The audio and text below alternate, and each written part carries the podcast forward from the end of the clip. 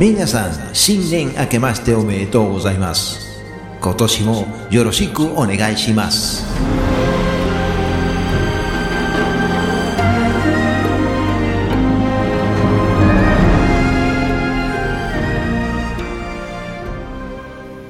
Esto es Hola Japón Podcast.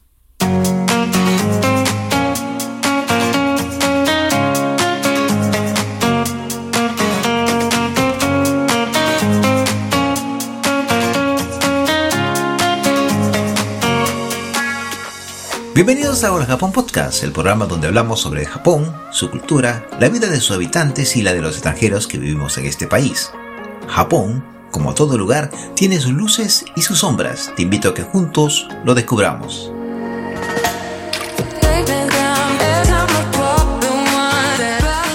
Muy buenas amigos, este es el cuarto episodio de la segunda temporada de Hola Japón Podcast. Mi nombre es Roberto Watanabe, un ciudadano del mundo que nació en Lima y que vive más de la mitad de su vida en la ciudad de Nagoya, capital de la prefectura de Aichi, en Japón.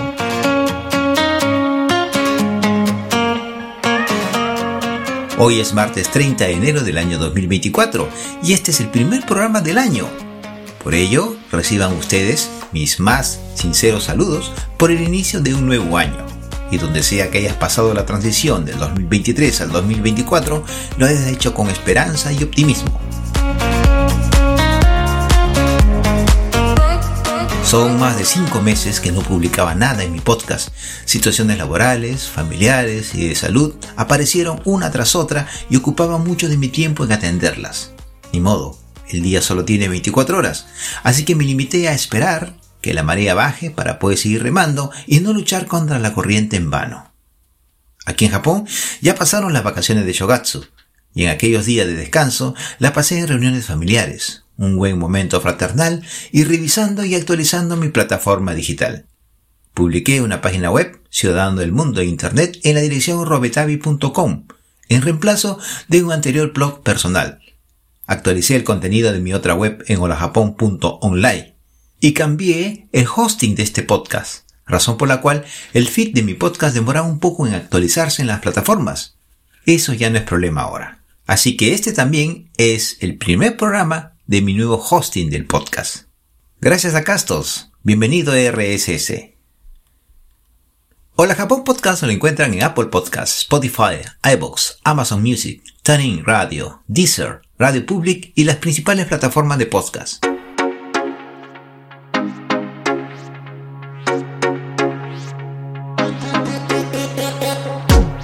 Desde la publicación del anterior episodio, donde hablo con el señor Ricardo Dinanja sobre la 5S, que es una estrategia de productividad nacida en los laboratorios de Toyota Motors, muchas cosas han ocurrido y continúan haciendo.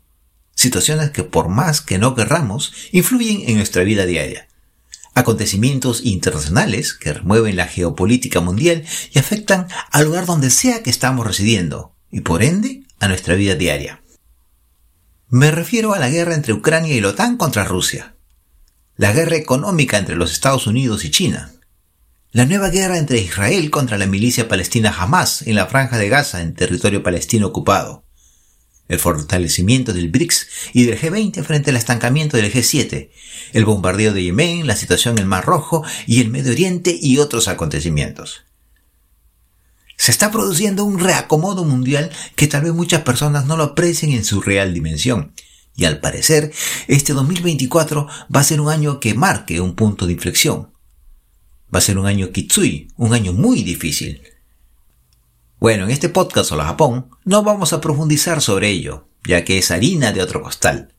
Sin embargo, es algo que afecta a todo el mundo, por más que algunos traten de ignorarlo volteando la mirada hacia otro lado. Volvamos a Hola Japón Podcast y empecemos con este cuarto episodio titulado Bienvenido 2024 de la segunda temporada. En este episodio no les hablaré sobre el bombardeo nuclear a Japón, como lo mencioné en el anterior episodio. Eso lo haré más adelante. Pero en este episodio sí les hablaré sobre el saludo de Año Nuevo en Japón, el terremoto en Ishikawa, el accidente en el aeropuerto de Haneda en Tokio y otras cosas más. Además de algunos acontecimientos del 2023 que en Japón fueron tendencia en el lapso que estuve desconectado. O por ejemplo, el contrato del beisbolista Shohei Otani con los Dodgers de Los Ángeles, la primera etapa del vertido de aguas de la planta nuclear de Fukushima, el escándalo de Yanis, una agencia ligada al mundo del espectáculo en Japón, la falsificación de las tarjetas de identidad My Number, la malversación de la recaudación de fondos políticos del PLD.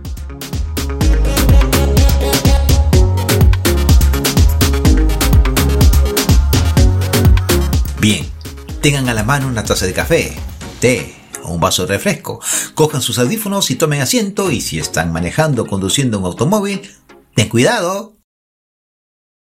Bienvenido, 2024. En Japón, este 2024 y según el propio calendario japonés es el año 6 de la era Heiwa, que rige desde la ascensión al trono del actual emperador Naruhito el 1 de mayo del 2019, luego de abdicar su padre Akihito por razones de salud y edad. De eso ya hablamos en un episodio anterior, creo en un episodio especial. Bueno, aquí en Japón es costumbre, antes de iniciar el primer día laboral del año, realizar en la empresa una ceremonia por ello. Antes era casi común que un sacerdote budista o chintoísta oficie un rito de año nuevo y luego saborear un plato de frijol rojo dulce con mochi adentro. Ahora ya no es así. Tal vez sean grandes empresas. Ahora basta con la palabra de bienvenida del sacho. Muchos de los latinos que trabajamos en Japón por lo menos en la zona de Tokai, donde está Aichi, la prefectura donde vivo, trabajan para el sector automovilístico, quienes tienen un propio calendario laboral, definido por Toyota Motors. Es así que el primer día laboral para ellos fue el 9 de enero. Para mí no fue así, ya que como cambié de trabajo, mi primer día laboral fue el viernes 5 de enero. La cosa es que ese día en la mañana, antes de iniciar las labores, nos reunimos todos los trabajadores y el sachó, que hizo uso de la palabra. A ver, ¿qué es el sachó? El sachó es el nombre que se le designa a la persona que oficia como CEO o como gerente general de la empresa. Bueno, él empezó su discurso con las palabras iniciales de costumbre. Shinnen akemaste omedetou gozaimasu. Kotoshimo yoroshiku onegai shimasu. Que es la frase que se usa en Japón para saludarse por el inicio de un nuevo año y llevarse bien todo el año. Ese es el sentido y el sentimiento de esa frase, ya que no hay una traducción literal. Luego continuó diciéndonos, Kotoshi wa saisho kara jishin arimashita shi, haneda como arimashita shi, kisui toshi hajimarimashita. Este año, empezó un tanto fuerte y difícil, y se refirió al terremoto de Noto en la prefectura de Ishikawa el primero de enero y el accidente en el aeropuerto de Haneda en Tokio, donde colisionó un avión de la YAL con otro avión de la Guardia Costera en la pista de aterrizaje el 2 de enero. Para el sacho de la empresa donde trabajo y para la mayoría de los japoneses es un inicio de año complicado. Y para mí también. Pero ¿qué es lo que pasó?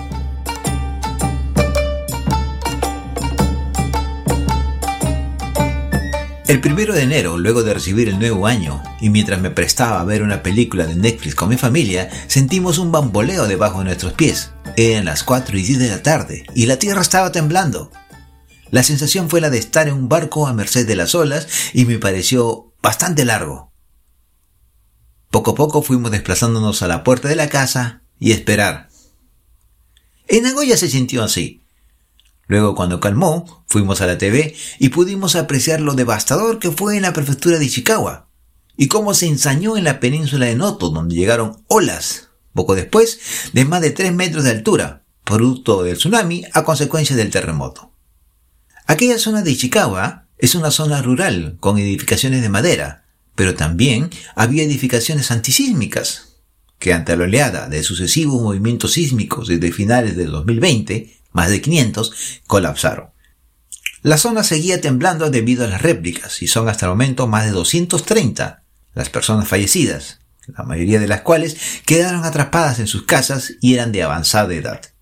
Toda una tragedia. Recordemos que en Japón estamos en invierno y por esa zona de Japón está nevando, lo que dificultaba y dificulta las labores de rescate. Rápidamente se efectuaron los planes de contingencia. Se enviaron tiendas de campaña, ropas, alimentos y medicinas para los damnificados. del aeropuerto de Haneda en Tokio se enviaba aviones de ayuda a la zona de desastre. Sin embargo, y esto es motivo de investigación, un avión de la YAL que venía desde Sapporo en Hokkaido colisionó con un avión de la Guardia Costera que iba cargado de ayuda a la zona de desastre mientras aterrizaba. El avión de la YAL, que era un Airbus 350, chocó con el avión de socorro, matando a cinco de sus seis tripulantes. El único sobreviviente está en una situación crítica. Y mientras que el avión de la YAL se estaba incendiando, su tripulación tuvo escasos minutos para asegurarse que todos los pasajeros evacuaran el aparato antes de que el fuego consumiera toda la aeronave. Las 379 personas que viajaban en el vuelo 516 de Ayal, incluidos 8 niños menores de 2 años, fueron evacuados de forma segura, una hazaña que sorprendió a los expertos en aviación y que algunos a bordos han descrito como milagrosa. Sabemos que Japón está ubicado en una zona geográfica donde confluyen diversas placas terrestres que se van moviendo unas contra otras, chocando entre sí. Esto no se puede cambiar. Japón es una zona sísmica. Amigos y conocidos siempre me dicen que están a la espera de un gran terremoto. Los que viven por Tokio y sus cercanías me hablan del gran terremoto de Kanto. Aquellos que viven por Osaka y Kobe también me hablan de que están al tanto de otro gran terremoto y los que vivimos en la parte central de la isla de Honshu, hablamos del Tokai Jishin, un terremoto que podría ocasionar un tsunami que arrase el distrito de Minato y parte del distrito de Nakagawa de la ciudad de Nagoya. Lo cierto es que en Japón debemos estar prevenidos ante la eventualidad de un potente sismo que puede ocurrir. Si vives en Japón o estás temporalmente residiendo en este país, te pregunto, ¿ya tomaste tus precauciones?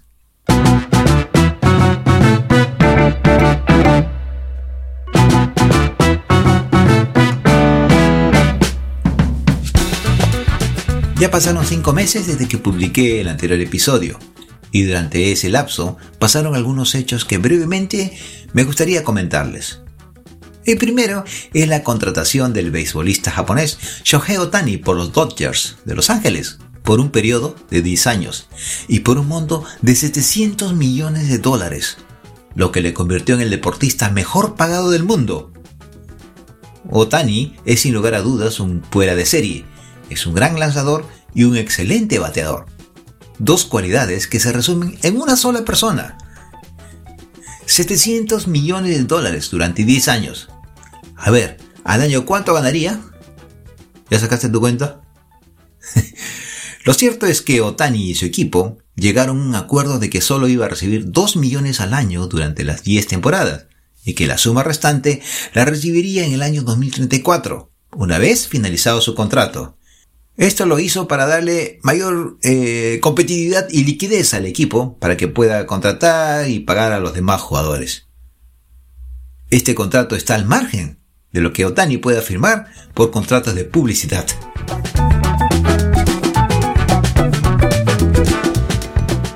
Todos los países del mundo tienen un sistema de control de sus habitantes.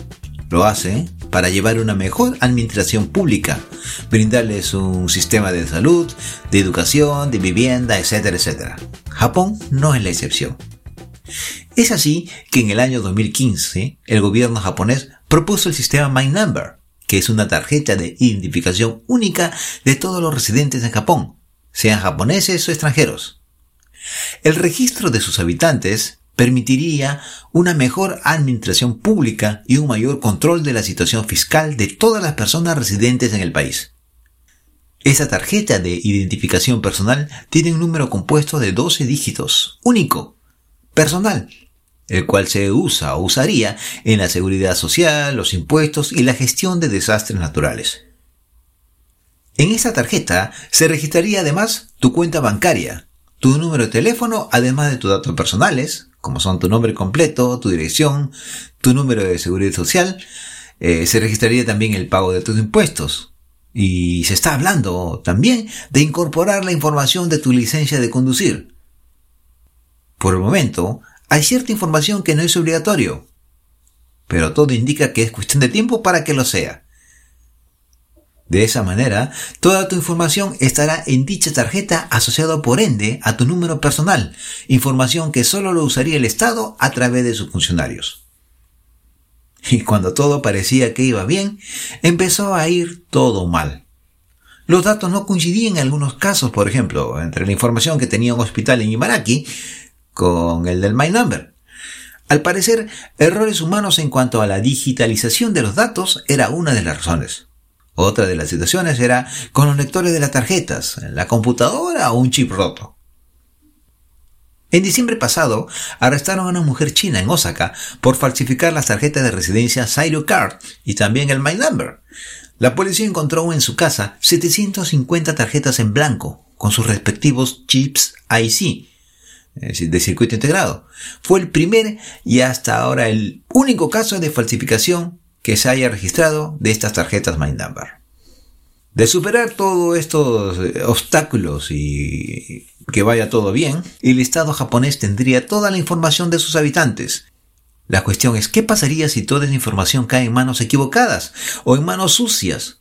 Se prestaría para el juego político del gobierno de turno. Eh, yo me persigno por ello y que Dios nos tenga confesado.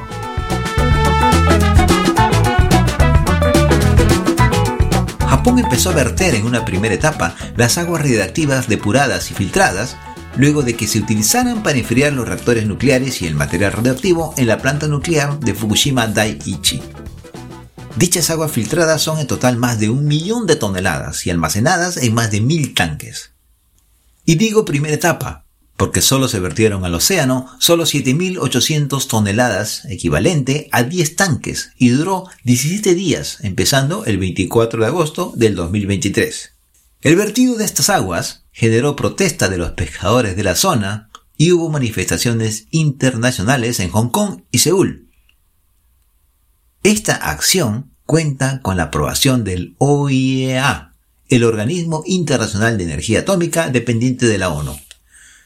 En Corea del Sur, y para aplacar el enojo de los surcoreanos, el primer ministro de ese país, Han Duk-seo, se ofreció públicamente a beber el agua filtrada para evidenciar que es seguro, y así mejorar las relaciones diplomáticas con Japón.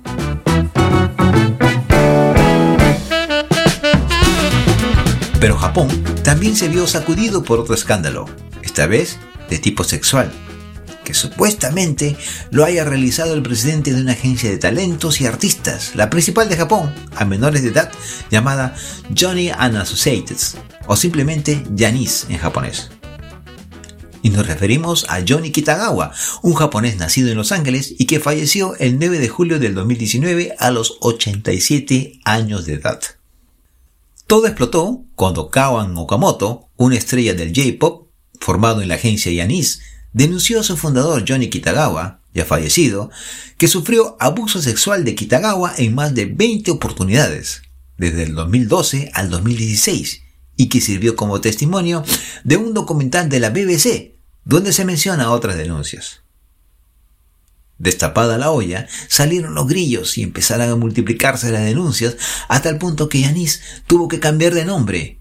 Y en octubre del 2023, la agencia pasó a llamarse Smile Up multiplicándose los golpes de pecho de los medios de comunicación en Japón por hacerse de la vista gorda. Finalmente, el 8 de diciembre de 2023, la agencia pasó a llamarse Star Entertainment y Smile Up se convirtió en un espacio para recoger las denuncias y demandas de los afectados. Kitagawa, cuando estaba vivo, siempre negó las acusaciones tildándolas de mentiras. Y el primer ministro de Japón, Fumio Kishida, aún sigue caminando sobre una cuerda floja. Y a pesar de querer esforzarse para ejecutar una buena gestión, no goza de la popularidad de las encuestas y siempre va de tumbo en tumbo, ayudado por la torpeza de sus ministros y la de sus compañeros de partido en el PLD, cuando se apropian ilícitamente de algunos fondos. En el PLD hay facciones que siempre tratan de mantener sus espacios y controlar otros, y la rivalidad entre ellos es evidente. El PLD, o Partido Liberal Democrático, es el partido de gobierno, y lo será siempre porque la oposición es débil. Eh, de nuevo me persigno y que Dios me tenga confesado.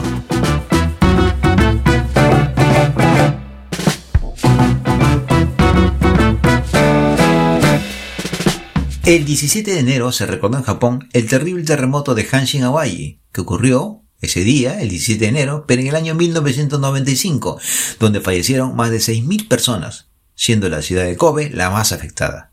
De eso ya le comenté en el decimoprimer episodio de la primera temporada.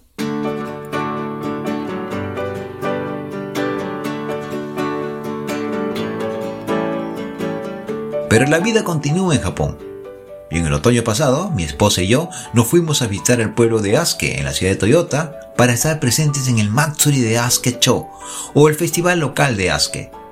Pero sobre todo, para apreciar el Momiji, en Korankei, un hermoso valle que baña al pueblo de Asuke y deleitarnos con la decoloración de las hojas de los árboles en rojo y amarillo, lo que da una vista espectacular de la naturaleza en Japón caminar debajo de aquellos árboles, beber una cerveza y disfrutar los deliciosos platos del festival nos transporta a un mundo de ensueño, de paz y tranquilidad que nos hace olvidar por unos momentos todas esas sombras japonesas. Empezamos un nuevo año y rápidamente ya estamos llegando a febrero, ya falta poco. y en el calendario chino, el año 2024 es el año del dragón, Demos la bienvenida a este 2024 y aunque se estile decir feliz año nuevo, les puedo asegurar que este año va a ser muy difícil.